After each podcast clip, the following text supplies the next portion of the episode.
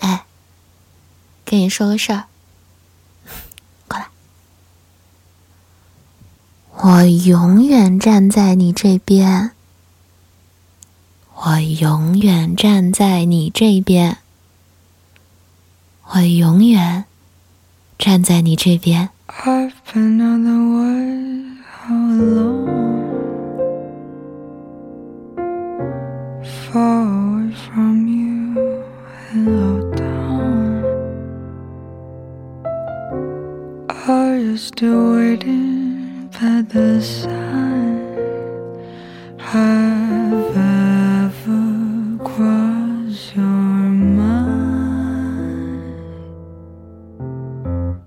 When the night blend into the sun?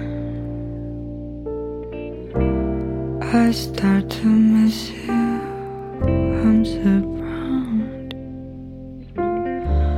but if I were to stay in love,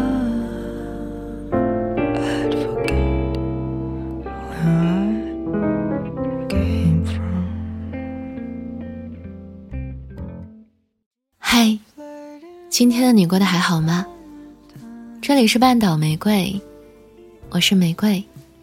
新浪微博搜索“台风和玫瑰”可以找到我。如果有心事想说，可以私信给我。我和小耳朵们一直都在，我永远站在你这边。我依然觉得，分享欲是最高的浪漫主义。听到过这么一句话，我认为在一段亲密的关系里，分享欲是极其重要的。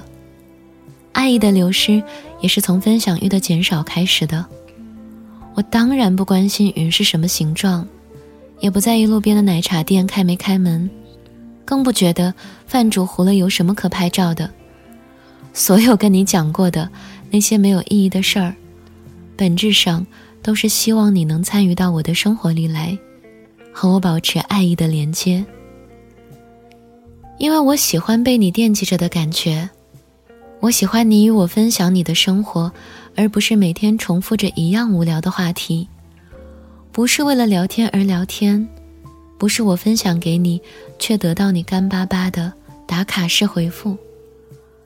随手拍下好看的云，今天吃了什么好吃的，遇到了什么好玩的事儿，今天看电影的情节有没有不开心，以及规划好的周末生活。或者是最近努力奋斗的目标。分享欲也是需要回应来赋予它意义的。你把你的开心分享给我，那我们可以得到双倍的快乐。你把你的难过倾诉给我，我可以帮你分担一半你的不安。那些看似平平无奇、平淡的生活，点点滴滴的喜怒哀乐，不就是连接着我们两个的一个神秘引力？让我们两个独立的时间渐渐交融，直至融合吗？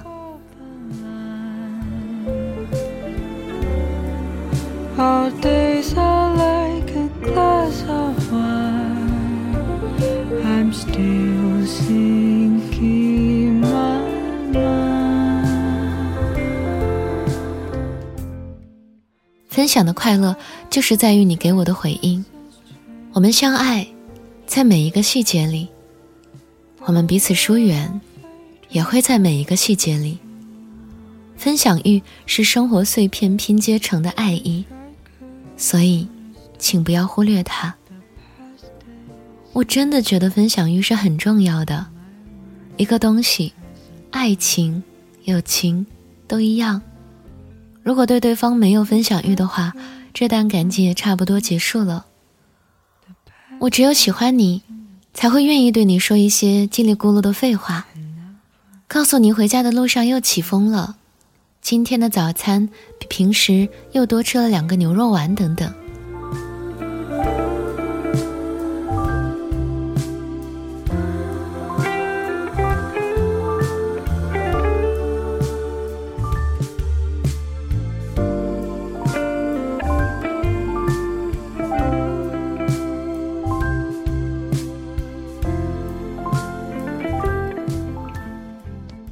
们要明白，分享欲也是可以被消耗的。其实，我也没有多少志气，除了真不想说话时的坚决，过两天就成了死撑硬扛，故意憋住话题不和他说，那种明明身边有人却当哑巴没法分享的感觉，压抑的想撞墙。老许这个人吧，互联网程序员，在我认识他的这两年里，我只觉得他对代码感兴趣。前阵子他偷偷谈了场为期不长的恋爱。还没来得及公开，就匆匆忙忙分手了。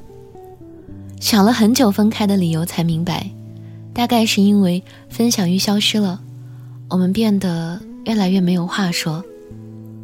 但说整个朋友圈里最慢热甚至内向的男生，也就是他了。别说分享欲，他和我们一起的时候，就像天天秉持着能不让我说话就不说话的原则，轻口难开。所以他突然长叹一口气说：“分享欲消失了。”大家都愣在那儿，想安慰，却不知道怎么安慰他。老许说：“最开始和他女朋友在一起的时候，明显像变了一个人，好像他女朋友就是打开他话匣子的钥匙，每天都忍不住和他说很多很多的话，哪怕是几句乱发牢骚的废话。每天睡醒，我喜欢跟他说。”我醒了，早上好啊，然后等他回我信息。中午我喜欢跟他说，我还有一会儿就忙完啦，忙完就过来找你。我喜欢跟他分享我身边朋友的趣事，分享我小时候做的糗事，分享今天的天空很好看。跟他聊天的时候，我就会感觉有满满的幸福感，就像小孩吃到了糖果一样。晚上跟他一分开，我就会开始想念他。想要马上回到家，这样就能发消息告诉他：“我到家啦，你下班了吗？我吃完饭啦，我洗好澡啦。”就好像我们还没有分开，但我已经开始想念他了。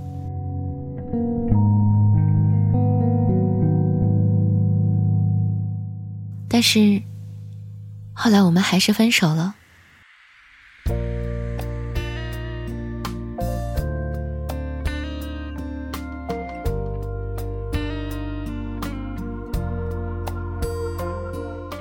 我们打了最后一通电话，我跟他讲了好多好多，分享了今天发生的事儿，而他只是回了我一句：“然后呢，我要睡觉了。”失去分享欲，是散场的开始。渐渐的，我忘记了与你分享我的琐碎，而你，也没有问过我。就像爱情里，你连分享欲都做不到唯一。又凭什么让我相信我是你的不可替代呢？分享欲这件事儿，真的好上头啊！好像爱与不爱都在很明显的体现。没关系，你可以和我分享快乐，也可以和我抱怨委屈，我都听着。我们是一伙的，我永远站在你这边。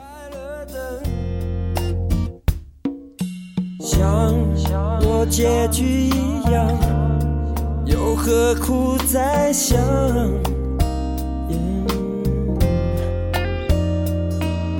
伤若让人成长，什么怕分手的伤？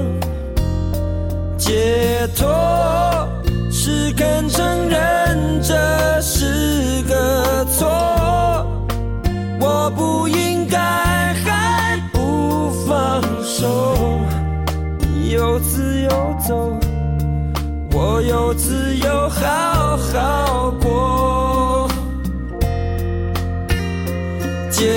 解脱是懂擦干泪，看以后，找个新方向往前走。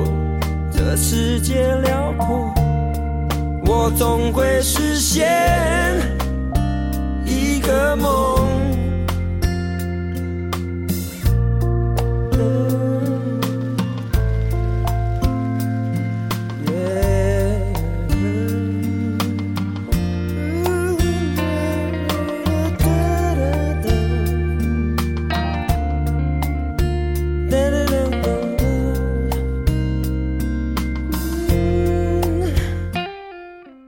里是半岛玫瑰，我是玫瑰。微信公众号搜索 FM 三零三九九六，半岛玫瑰可以找到我。晚安，亲爱的小耳朵。我为什么怕分手的伤？解脱